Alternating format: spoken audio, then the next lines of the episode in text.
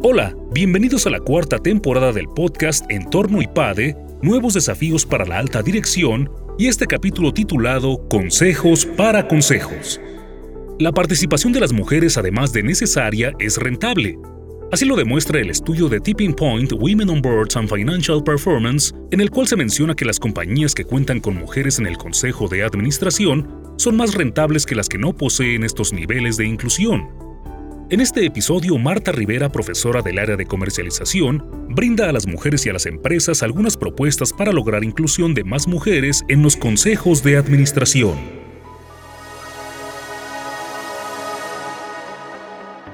El capítulo que recientemente publiqué en el libro Consejos para Consejeros. El título de mi capítulo es Diversidad e Inclusión en los Consejos de Administración, una tarea de todos. La motivación para escribir este capítulo tiene que ver con la urgente necesidad y el tema tan importante que es la inclusión de mujeres en los consejos de administración. Es un tema que hoy en este siglo XXI se vuelve un elemento clave para la estrategia. Si bien en México vamos con mucho retraso en este tema en comparación con otros países, hay iniciativas, instituciones, personas concretas que tienen en la mira lograr que se alcance una mayor participación de la mujer en los órganos de gobierno más altos de las compañías, que son los consejos de administración. ¿Por qué? Porque el país lo exige y la sociedad lo necesita. El capítulo lo que hace es plasmar la relevancia de este cambio. Hoy las empresas y su gobierno tienen que estar no solo preparados para afrontar los cambios, sino también para liderarlos un entorno cada vez más turbulento. El liderazgo complementario es muy importante para contar con esta visión diversa y actual que lleve a la empresa a alcanzar sus objetivos. La diversidad en los consejos de administración es fundamental para aportar nuevas formas de pensar y de competir.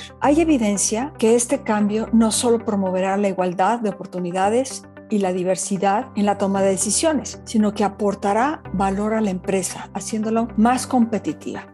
En México lo que tenemos es que aún no avanzamos a la velocidad que otros países y por eso planteamos la hipótesis de que las mujeres son nombradas directoras en el Consejo debido a sus relaciones y experiencia profesional. Estos criterios podrían ser iguales para los hombres, pero la proporción de mujeres implica que es más difícil para ellas desarrollar una carrera empresarial en puestos de alta dirección y tener suficiente visibilidad para ser considerados miembros de una junta corporativa. Podemos clasificar nuestros hallazgos en dos categorías, factores que influyen en los nombramientos y barreras para ser nombrados. Hay factores positivos y ya hay barreras que frenan el acceso. ¿Qué deben hacer las mujeres talentosas para llegar al consejo? Pues las posiciones de poder pasadas son importantes. Si han participado en consejos de administración, aunque no sean consejeras independientes, pero que sean consejos en empresas non-profit, por ejemplo, eso ayuda, les da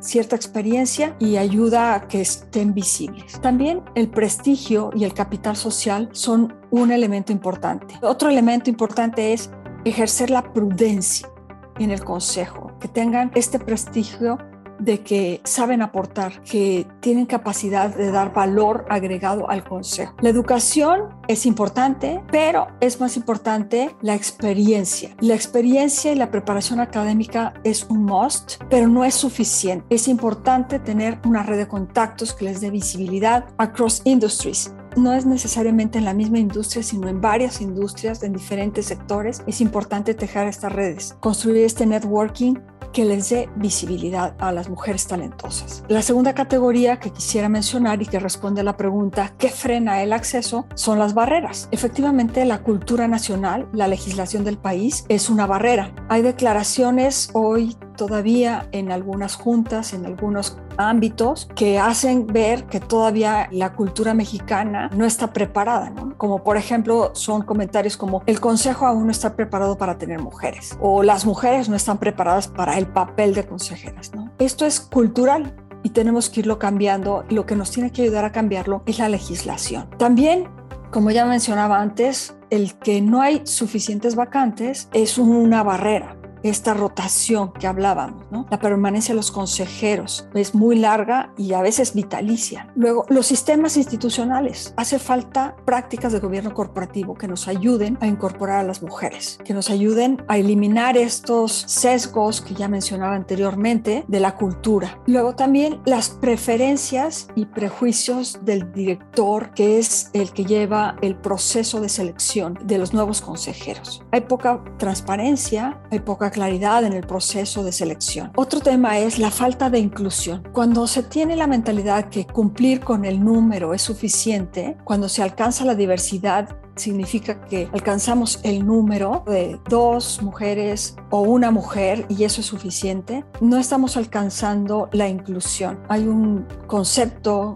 muy conocido que es el Magical Tree. Cuando no se tiene por lo menos tres mujeres en una junta de gobierno corporativo, no se alcanza la inclusión. Y para mí, la diversidad es aceptar la diferencia, pero la inclusión es aprovechar esas diferencias para lograr más. Otra barrera es lo que se llama el team thinking y es esta tendencia a recomendar candidatos que se parecen a ellos mismos, a los que los recomiendan en cuanto a características demográficas y forma de pensar. Por esta razón, las mujeres están excluidas de las juntas. Si yo no soy como tú, si no pienso como tú, pues no vas a ser candidato a la Junta de Gobierno. Por eso creo que es tarea de todos y por eso ese es el subtítulo del capítulo, que es tarea de todos, porque se requiere el trabajo por parte de la mujer en lo individual, de las corporaciones en tener prácticas de definición de candidatos y prácticas de gobierno corporativo transparentes y claras, y luego también la legislación, la legislación pública que nos ayude a alcanzar este magical tree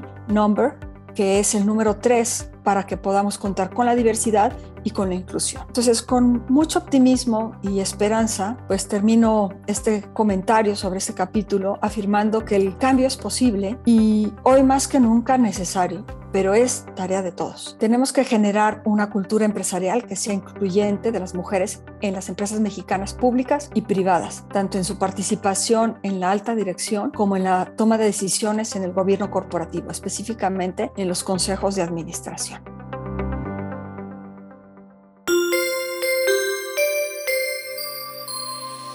Suscríbete a nuestro canal de YouTube IPADE News Media y visita ipade.mx diagonal blog.